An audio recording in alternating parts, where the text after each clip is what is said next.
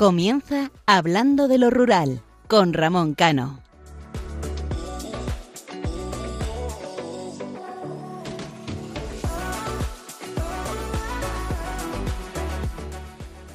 Buenas noches, queridos amigos. Llegamos al último programa de este 2021. En Hablando de lo Rural, aquí en Radio María, hemos intentado mostrar esa España rural con sus virtudes, curiosidades, pero también problemas, a la vez que uníamos la fe y la creencia a esos pueblos, tradiciones y patrimonio.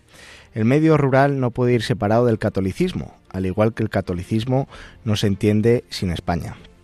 Hoy al ser el último programa de este año, como decía anteriormente, vamos a cambiar un poco la temática para hacerla más navideña y así que sirva de felicitación y despedida. En el primer programa del nuevo año 2022 realizaremos un especial navideño con muchas sorpresas.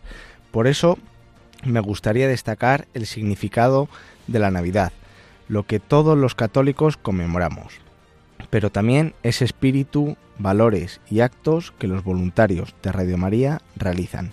Hoy, y sin que el protagonista lo sepa, como sorpresa, pero sobre todo agradecimiento por su trabajo en muchas ocasiones en silencio, me gustaría que conocierais la historia de un voluntario de Radio María.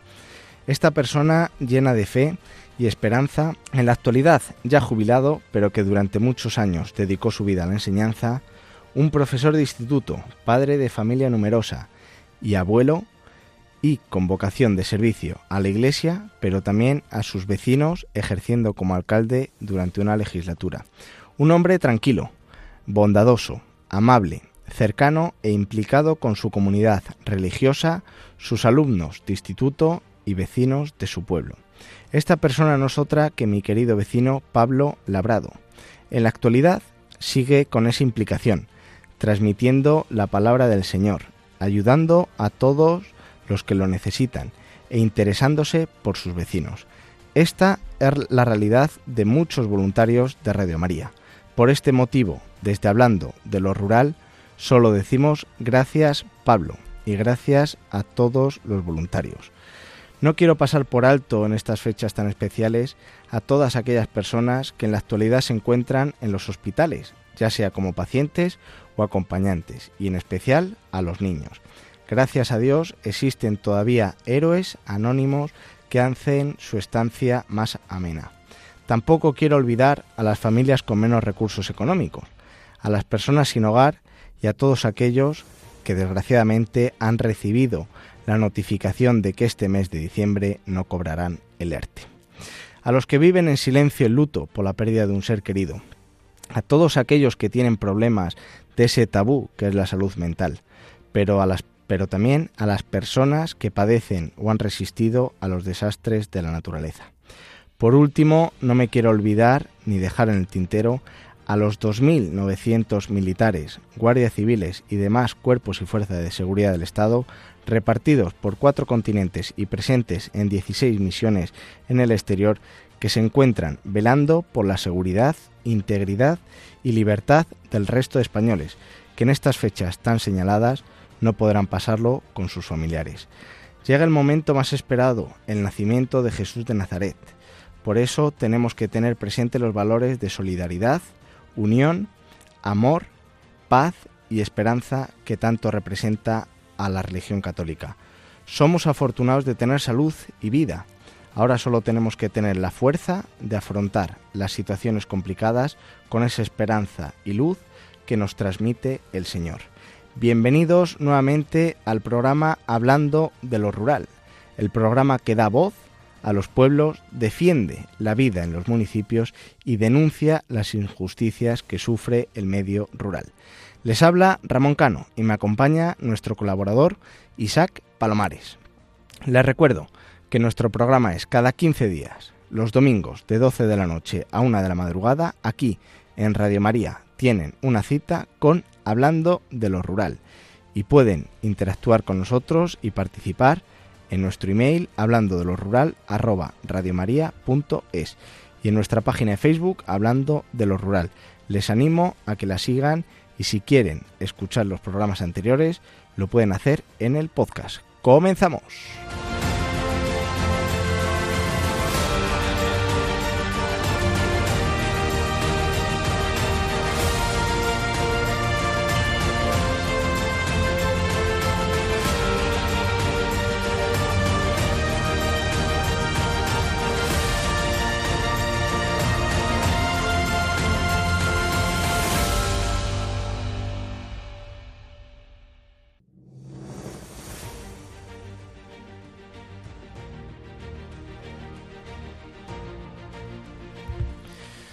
Muy buenas noches, querido Isaac, y bienvenido al último programa de este 2021. Te voy a dejar unos minutos porque nuestros oyentes siempre eh, dicen que es un placer escucharte. Así que ahí te va. Muchas gracias.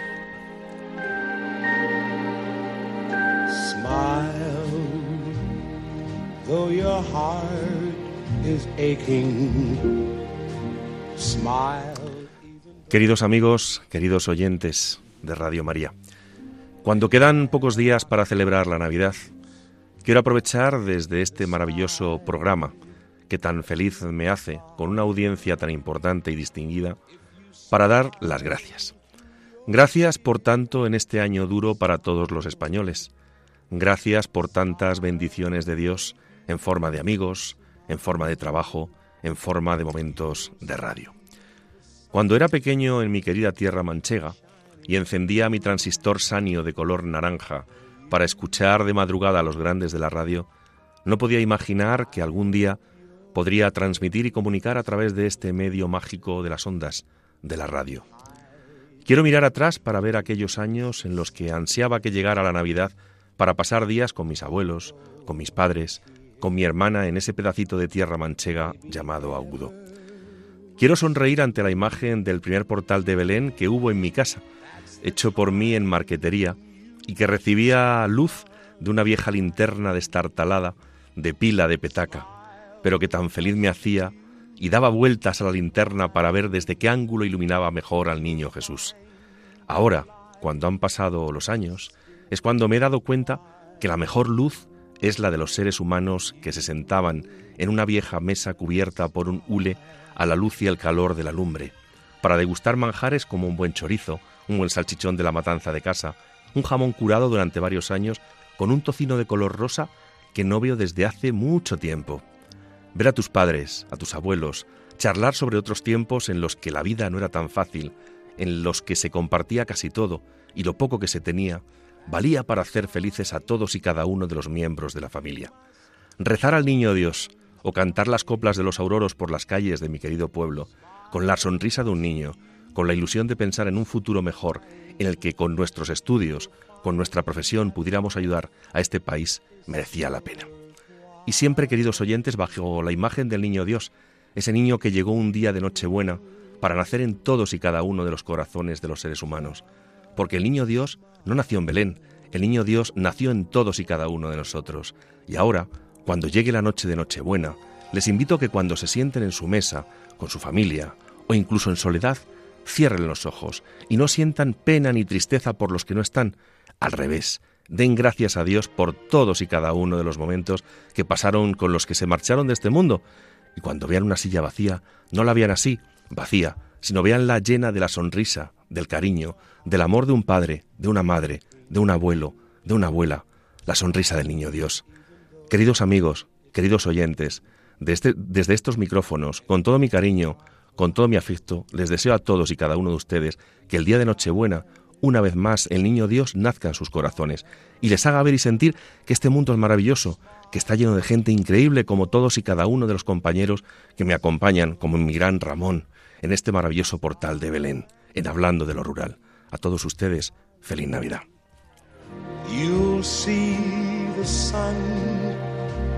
Come shining through for you. Light up your face with gladness. Hide every trace of sadness. Although a tear may be ever so near. That's the time you must keep on trying. Smile, what's the use of crying? You'll find that life is still worthwhile if you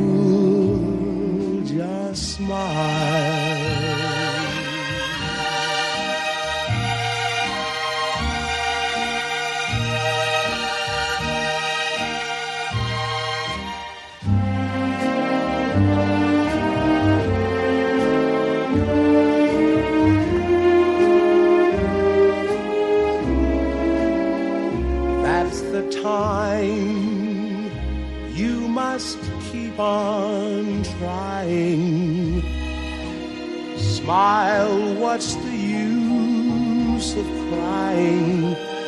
You'll find that life is still worthwhile if you just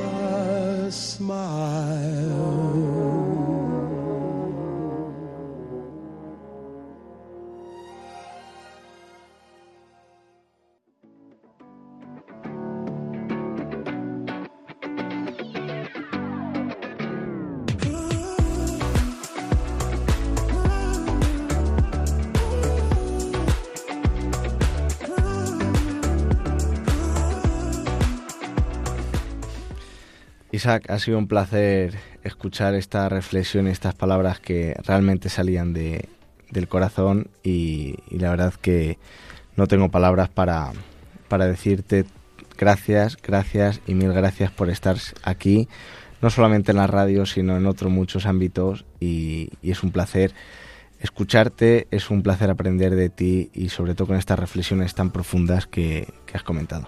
Es que nuestra audiencia y tú te lo mereces. Entonces, qué menos, Ramón, qué menos.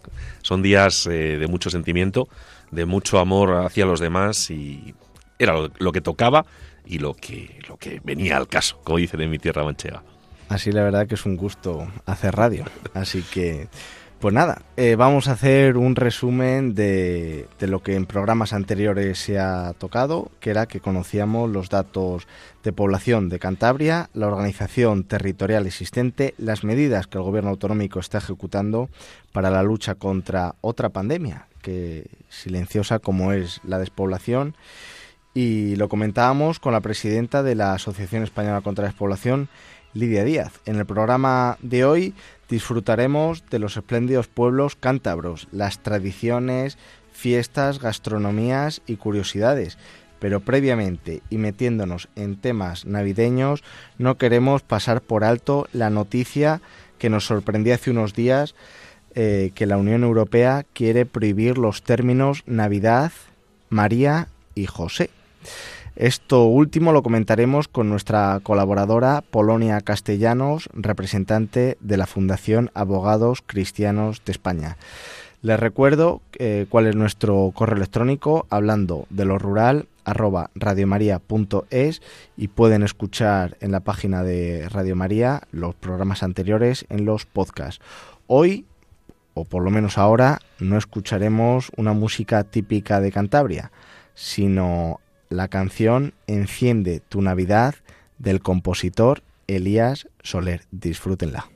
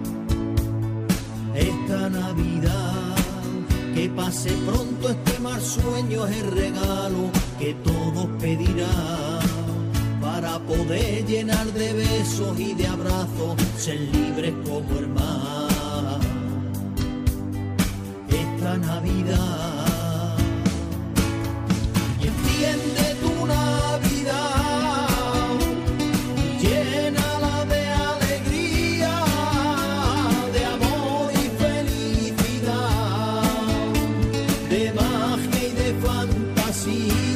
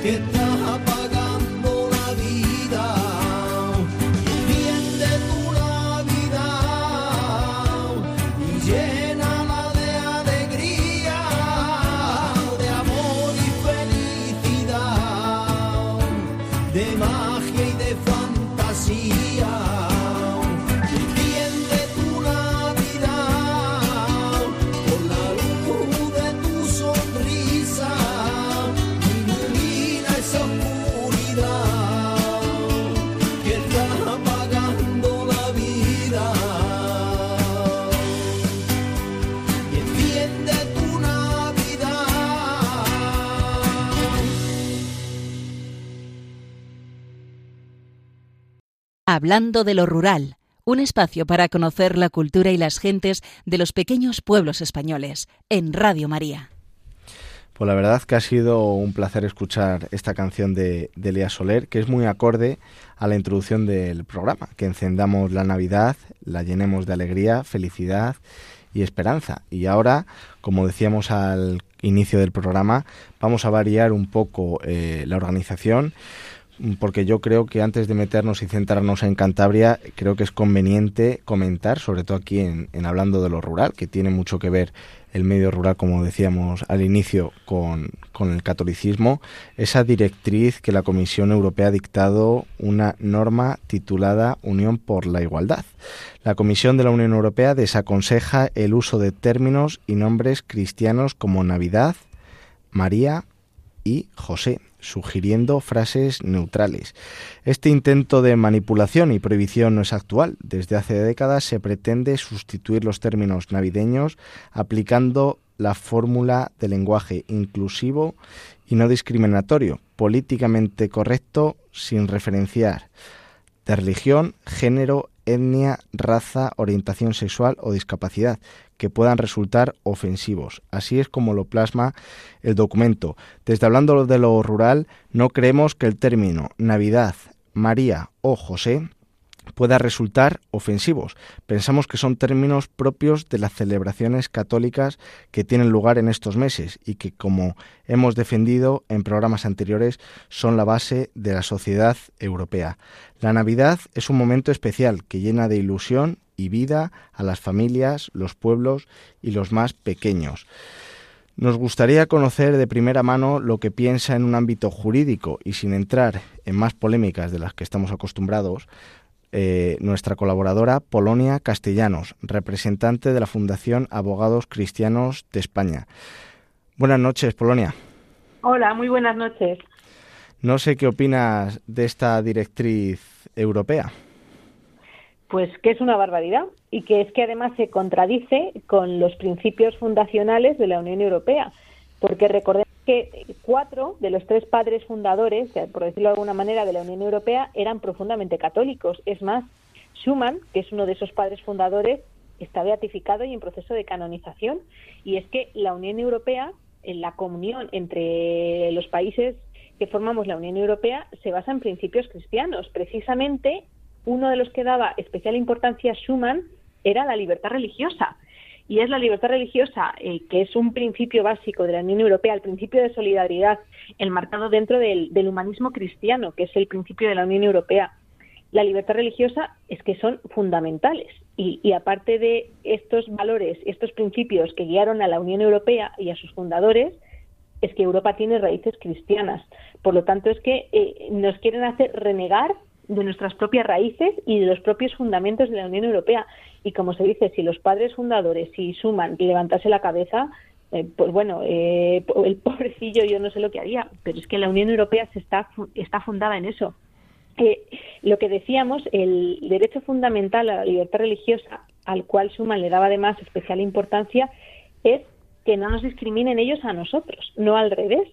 es decir, por decir feliz Navidad nadie se ofende. Y, y, es que además es Navidad, es que ¿qué le vamos a hacer? ¿no? Y es que se celebra la Navidad y yo creo que por decir eh, feliz Navidad, igual que a, otras personas de otras confesiones religiosas, tampoco se ofenden, igual que cuando se felicitan las fiestas a, otras confesiones religiosas. Eh, lo que pasa es que ellos quieren eh, dar una vuelta, ¿no? Quieren poner todo del revés, dar la vuelta al calcetín y que los principios cristianos, pues ya no sean los principios cristianos, sino que sean los principios LGTBI o que sean los principios de la ideología de género y eh, de hecho lo que quieren yo creo que es sustituir la religión. Quieren que reneguemos de los principios de la Unión Europea, quieren que reneguemos de lo que dio base y el fondo de la Unión Europea y quieren sustituir sobre todo la religión católica y el cristianismo por su propia religión. Y es la religión del relativismo, de la que todo vale, de pues eso, de la ideología de género, que además es una esa religión entre comillas, porque en sí no es una religión, ¿verdad? Pues este, esta imposición, mejor dicho, eh, además es perjudicial, es perjudicial para la persona, porque recordemos que además los principios del cristianismo es que además eh, están basados en el derecho natural y, y los de la, esta imposición de la ideología de género, pues no, Polonia, buenas noches. Yo, eh, totalmente de acuerdo contigo, nos quieren quitar nuestra base, nuestros principios, nuestros valores, eh, nuestra vida.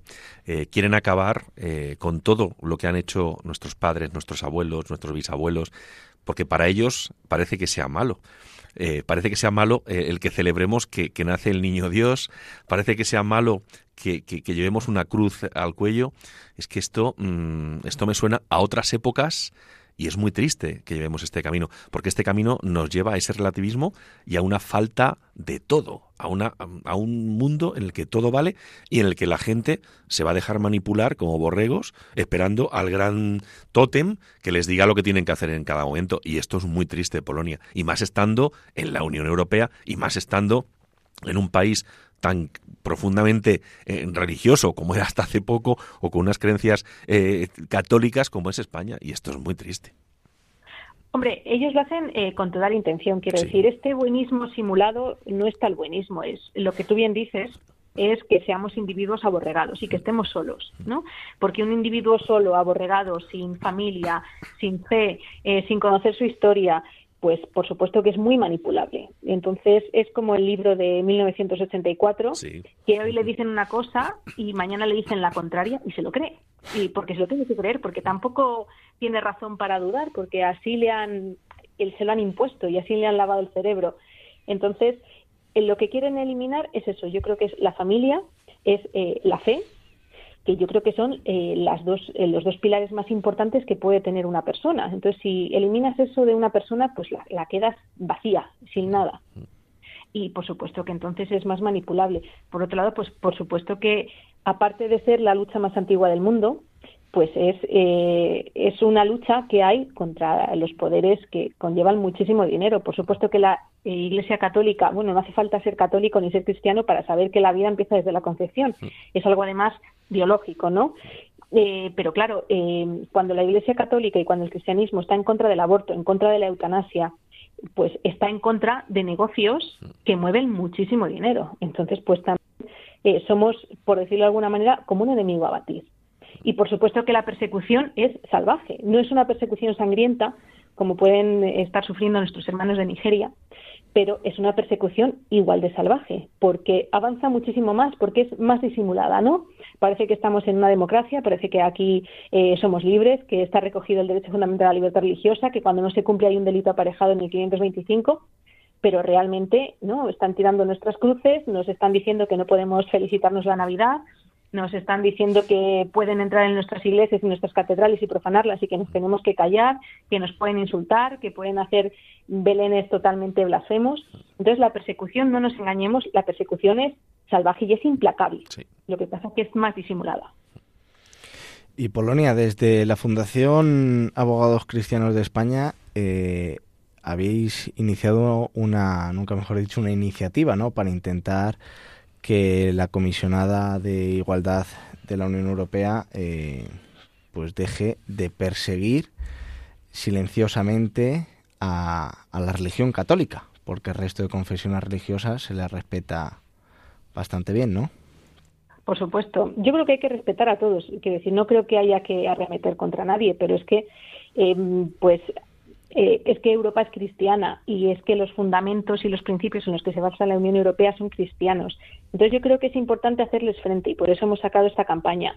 Porque es necesario que alguien le diga a esta señora, pues no, mire, es que yo tengo todo el derecho a decir feliz Navidad, porque es que así lo recoge eh, el acta fundacional y lo recogen múltiples tratados, lo recoge la Constitución Europea, lo recoge nuestra Constitución Española también, el derecho a la libertad religiosa, por lo tanto yo puedo ahora abrir la ventana y ponerme a gritar por la calle Feliz Navidad. Y eh, lo segundo es que por mucho que quieran negarlo, Europa es cristiana y los principios de la Unión Europea son cristianos. Y yo creo que hay que hacerles frente, porque parece que ellos lo dicen y, y todo el mundo nos callamos, ¿no? Y es como decía Cristina Almeida, lo que es legal es moral pues no, no. Lo que frente a, Cristina Almeida, pues hay un sabio mucho más sabio que Santo Tomás de Aquino que decía que un cristiano está obligado a desobedecer leyes injustas. Entonces es lo que tenemos que hacer. Eh, hay que decir feliz Navidad porque estamos en Navidad, porque tenemos derecho y porque tenemos que recordar que estamos en Europa y que son principios que estamos viviendo en países con cultura cristiana y fundados con principios cristianos. Y yo creo que a la gente que nos trate de prohibir, que a la gente que nos trate de callar, que a la gente que trate de que nos escondamos como en las catacumbas, precisamente a esos hay que salir y decirles, no, yo lo voy a decir, y ahora lo voy a decir más. Y yo en todos los emails que estoy mandando, pues normalmente lo hacía, pero ahora en todos lo he puesto de saludo porque, porque estoy diciendo feliz Navidad. Entonces yo creo que hay que hacer frente. Y, y además a mí, eh, pues me parece que no hay nada ahora mismo más progresista y más revolucionario que ser católico porque parece que somos los más perseguidos. Me parece además que para los jóvenes que siempre son más transgresores, eh, más revolucionarios, pues qué mejor que ser católico hoy en día en España y en la Unión Europea. Y porque hay que hacer frente también, hemos sacado esta campaña para que la gente sepa y los demás países europeos sepan que en España les hacemos frente y que muchos también se nos unan. Que yo estoy segura y bueno, conozco a otros a otros compañeros también abogados de, de Polonia, de Hungría, de Escocia, de Irlanda, pues que muchas veces eh, lo más difícil es dar el primer paso, pero una vez que alguien da el paso, pues se le une mucha gente, porque en el fondo todos pensamos lo mismo. Polonia, es que mm, sale muy barato o es muy fácil atizarle eh, a la religión católica. Es muy sencillo. parece que nadie diga nada.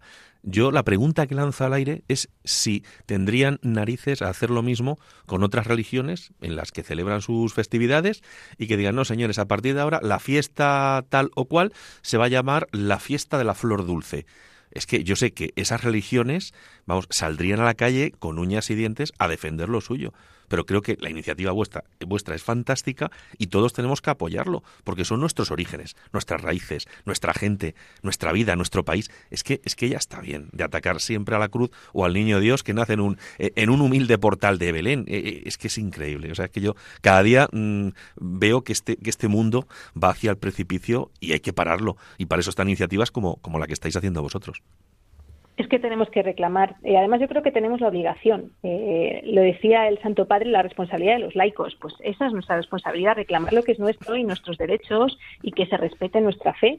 Yo creo que somos nosotros los que tenemos que reclamar. Que nadie piense que si no lo hace él o si no lo hacemos nosotros, lo van a hacer los políticos, lo va a hacer. No, no. Eh, yo creo que es una responsabilidad que tenemos y, es una obligación que tenemos reclamar lo que es nuestro y pedir que se nos respete. Y por otro lado, lo que dices tú tienes toda la razón. Yo no estoy de acuerdo en que se ofenda a nadie, pero ya no solo otras confesiones religiosas, sino si hablamos de otros colectivos, bueno, es inimaginable. Yo, por ejemplo, soy mujer y yo sé que como mujer, bueno, ahora hasta quieren eh, invertir la carga de la prueba, ¿no? Ya cosas totalmente kafkianas.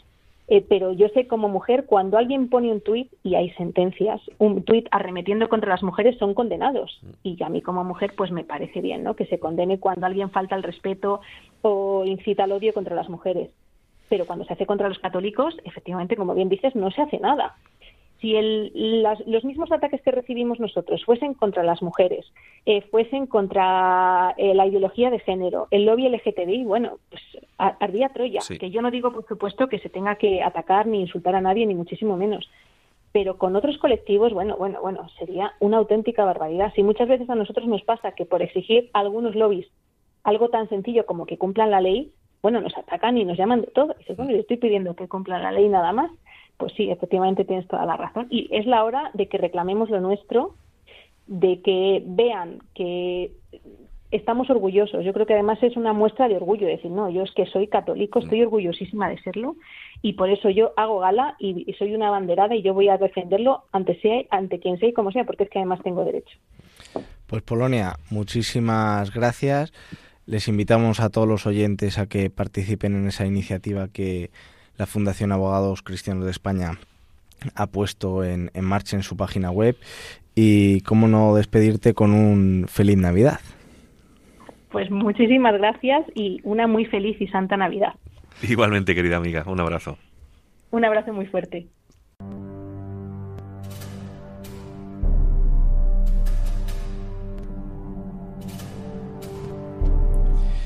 Pues después de esta entrevista en la cual yo creo que es importante reflexionar sobre lo, que Polonia Castellanos ha comentado y sobre todo que la, población tenga esa visión de, esa persecución que el catolicismo está, está teniendo, ya no solamente en grandes ciudades, sino también en los pueblos, pues ahora sí que, como comentábamos al inicio del programa, les vamos a dejar con la canción Cántabra Viento del Norte de Nando Agüeros y Víctor Manuel. Les sonará tanto Nando Agüeros como Víctor Manuel que en anteriores programas hemos puesto sus canciones. Así que disfrútenla y volvemos luego con Cantabria.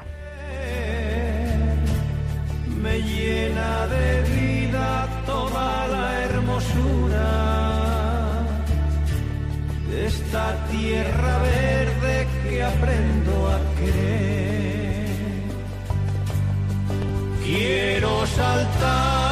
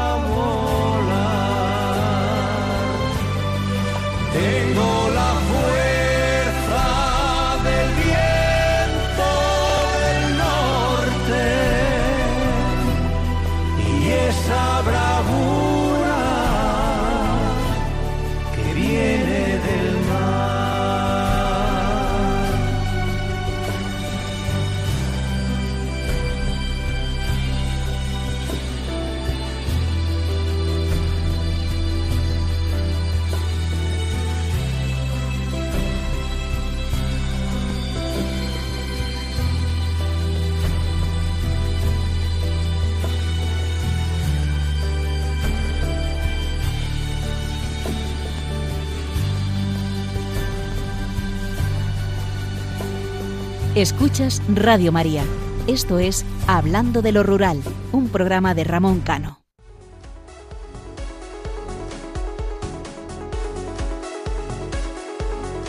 La voz de los pueblos.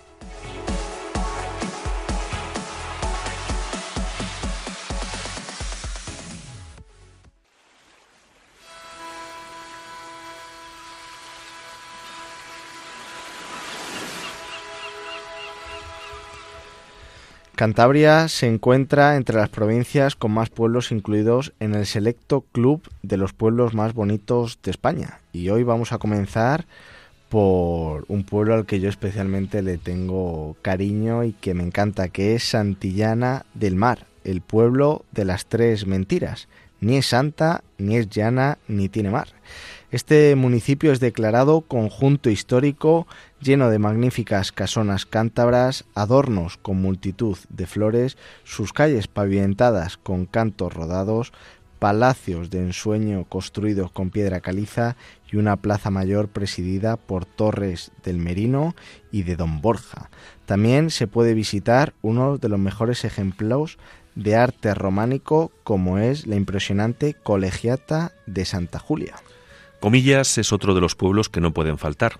En esta localidad se encuentra el Palacio de Sobrellano y su capilla Panteón declarado bien de interés cultural, junto con su Palacio de la Magdalena, claro que sí. También destaca el Capricho de Gaudí, que fue la primera obra diseñada por el artista y declarado también bien de interés cultural. San Vicente de la Barquera, una villa marinera y pescadora que muestra la prosperidad que tuvo en la Edad Media. El casco viejo declarado conjunto histórico es una de las visitas obligadas que tiene San Vicente de la Barquera, al igual que la iglesia de Santa María de los Ángeles, el palacio de la familia del Corro, los restos de la muralla y el puente viejo. Bárcena Mayor se encuentra en el Parque Natural del Saja Besaya, una de las joyas de Cantabria rodeada de montañas, prados y bosques. Conserva sus caseríos tradicionales en muy buen estado, junto con sus cuidadas calles empedradas, también declarado conjunto histórico. Lierganés también es conjunto histórico, pero se le suma la declaración de bien de interés cultural por el Palacio de El Sedo o de los Condes de Torre Hermosa y el Palacio de la Rañana. Alceda es una de las villas surgidas a lo largo del Camino Real de Escudo, donde destacan las casonas Ruiz Bustamante, Rueda Bustamante, de los Moras, de los Ceballos, de los Mercadal y así como el Molino de la Flor. Castro Urbiales, destacando las calles de la Puebla Vieja, la iglesia de Santa María de la Asunción, su castillo, las ruinas de la ermita de San Pedro o el precioso puente medieval de Santana. Estos son algunos de los pueblos que no deben faltar para visitar Cantabria, aunque por supuesto existen otros muchos con características peculiares, conjuntos y monumentos típicos cántabros. La gastronomía de Cantabria destaca por su variedad, calidez y riqueza de sus platos. Hoy vamos a hacer una pequeña recopilación de los platos más típicos que yo creo que ya va siendo hora de ponernos el plato y el mantel. Aunque sean las horas que son, Ramón. Las anchoas, las más famosas son las de Santoña, aunque también son muy conocidas las de Castro o las de Laredo. Las anchoas cántabras son especiales, dada, dado su proceso largo de elaboración, junto con la utilización de materia prima de excelente calidad. Las rabas, hecha de magano, pota, peludón, sepia o pulpo, pasadas por harina y fritas, hacen una combinación perfecta para ser acompañadas en un buen bocadillo. El cocido montañés, plato de cuchara que se suele preparar con berza, diferentes carnes como el chorizo, la morcilla, las costillas o el tocino, junto con las alubias blancas. Y también el cocido lebaniego, procedente de la zona de Liébana, se cocina con garbanzos, carne, chorizo, tocino, cecina, zancarrón, berzas y patata. Las exquisitas almejas a la marinera, combinación sabrosa preparada con un sofrito de cebolla, tomate, perejil y vino blanco. Esto es una maravilla. Lo único que no falta es aquí en el plato distintos, no vamos a pedir una catita, ¿no? Una, catita, efectivamente, ¿no?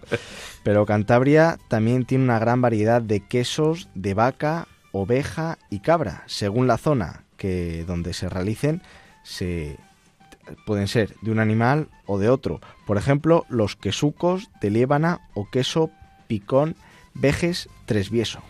Los postres pasiegos y la quesada, manjares que se elaboran con mantequilla, huevos y harina. En el caso de la quesada también contiene leche. Dentro de esos postres encontramos las corbatas de Unquera, las polcas de Torlavega o las pantotillas de Reynosa. Y para finalizar la ruta, la ruta gastronómica de Cantabria, como no, el orujo de Liébana, aguardiente que proviene de la uva lebaniega. Existen distintos sabores, de hierbas, de miel o de crema orujo. Yo creo que no puede faltar absolutamente nada, Isaac. Exactamente. Cantabria no se queda atrás en las ferias y fiestas y podemos destacar los carnavales de Santoña, que es el primer carnaval del año en Europa y se realiza en Silió con la, con la Vijanera. Las fiestas del Coso Blanco o en Castros Urdiales se realiza el primer viernes de julio con desfiles de carrozas realizadas con cartón piedra, fiesta declarada bien de interés turístico nacional. La fiesta de Santiago en Santander, compuesto por diferentes casetas, con degustación de pinchos, fuegos tradicionales y sus maravillosos conciertos. Y la batalla de Flores de Laredo, celebrada el último viernes de agosto, con un desfile en el que engalanan las carrozas con miles de flores naturales. Para el que no lo conozca, las carrozas son auténticas obras de arte. El Día de Cantabria se celebra en Cabezón de la Sal. Es el segundo domingo de agosto, aunque en toda Cantabria se celebra el 15 de septiembre. Se visten con los trajes regionales montañeses y disfrutan de su folclore típico. Y luego tenemos la gala floral de Torrelavega, a mediados de agosto, en honor a la Virgen Grande, patrona de Torrelavega. Las guerras cántabras en los corrales de Buelna, que recrea las guerras que tuvieron lugar en la Tierruca entre romanos y cántabros durante aquella época y la fiesta del orujo en Potes. Se, celebra en el segundo fin de semana de noviembre. Además, un mes perfecto porque hace un poquito frío con un buen orujo y su protagonista principal yo creo que no hace falta decirlo. Si todavía les quedan fuerzas de seguir descubriendo Cantabria, les vamos a mencionar algunas curiosidades. Cantabria tiene el pozo más grande de España, una profundidad que todavía a día de hoy no se ha calculado. Anteriormente a este descubrimiento se, había otro pozo en, los, el pozo de los Pasiegos con una caída libre de 346 metros. Y también tiene el laberinto más grande de España, con una superficie de 5.000 metros cuadrados compuesto por 4.000 pinos. Pues esto es todo lo que tenemos que mostrar de Cantabria en este programa. La verdad que estáis escuchando de fondo una música que es la Tueguina Cántabros. Eh, os invito a que la escuchen y como bien dice mi buen amigo Isaac, tenemos un país fabuloso y a medida que lo recorremos o que recorremos, en este caso la España rural, mostramos el porqué de nuestro amor a nuestra tierra, sus pueblos y gente.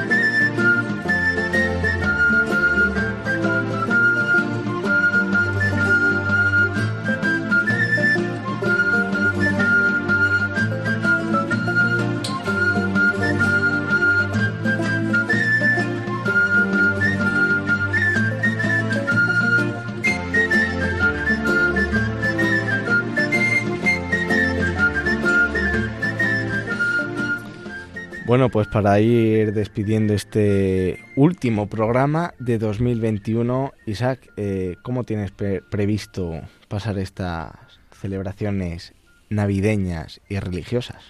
Pues eh, como hago habitualmente, siempre me gusta pasar eh, la Navidad con una parte de la familia, o sea, o, bien con mis padres, o bien con mis suegros, y luego la noche vieja cambiamos. Porque son momentos en los cuales tenemos que estar con la familia y hay que compartir y repartir. Además, son unas fechas, a mí me gusta mucho cocinar, por eso cuando estábamos hablando antes de la gastronomía cántabra y de los y de los postres, que por cierto, para que no se me enfaden mis amigos cántabros, son pantortillas de Reynosa, que no me equivoque. Y nos hemos dejado los sobaos pasiego. Exacto. Exacto. Pero son fechas en las que me gusta cocinar, me gusta agasajar a los míos con, con, una buena comida, eh, sin estridencias. La comida es siempre, pero hecha con mucho cariño. Además, me pongo mi delantal, me cojo mi copita de vino, despacito, sin prisa, plato a plato. Yo no soy de los que hace cuatro cosas a la vez. Eso solo lo hacen las mujeres y que no me tache nadie de machista. Pero es que es verdad. A mí me gusta ir haciendo un platito, luego otro platito y así paso todo el rato. Pues veo que somos de gustos tradicionales y muy similares. Y Isaac, no sé si te quieres despedir, felicitar las fiestas a todos nuestros oyentes. Ahí te va y luego ya cerramos el programa. Bueno, ya lo decía antes en la, en la reflexión que hicimos hace un ratito, pues eh, lo que suponen para mí estas fiestas. Yo son fiestas en las que me acuerdo de muchas personas que ya no están, pero un buen amigo mío, psicólogo, eh, me, me, enseñó a verlo de otra forma. Antes veía mm, sillas y mesas vacías y ahora las veo, las veo llenas, llenas de esos recuerdos, de ese cariño por los que se fueron, porque siguen viviendo en nosotros y siempre lo harán. Y la forma mejor de celebrar la Navidad es eso, en familia, eh, brindando por los que por los que se fueron porque están muy presentes están en esas sillas están en esas mesas y están en esos días y por supuesto tenemos que acudir a nuestras celebraciones religiosas porque evidentemente es para mí uno de los días más grandes del año. Pues yo lo único que tengo es que coger el testigo de Isaac. Efectivamente son unas fiestas preciosas que hay que disfrutar de la familia, brindar por los que están, disfrutemos de esa salud, pero no olvidemos y tengamos muy presente a todos aquellos seres queridos que se han marchado. Queridos oyentes, eh, de verdad que ha sido un placer eh, compartir estos seis programas de 2021. Eh, les deseo una feliz Navidad, que disfruten, que vean ese positivismo que, que hay en cualquier acción y nos vemos en 2022, el primer domingo de 2022. Feliz Navidad y buena salida pero mejor entrada. Les habla Ramón Cano. Un saludo.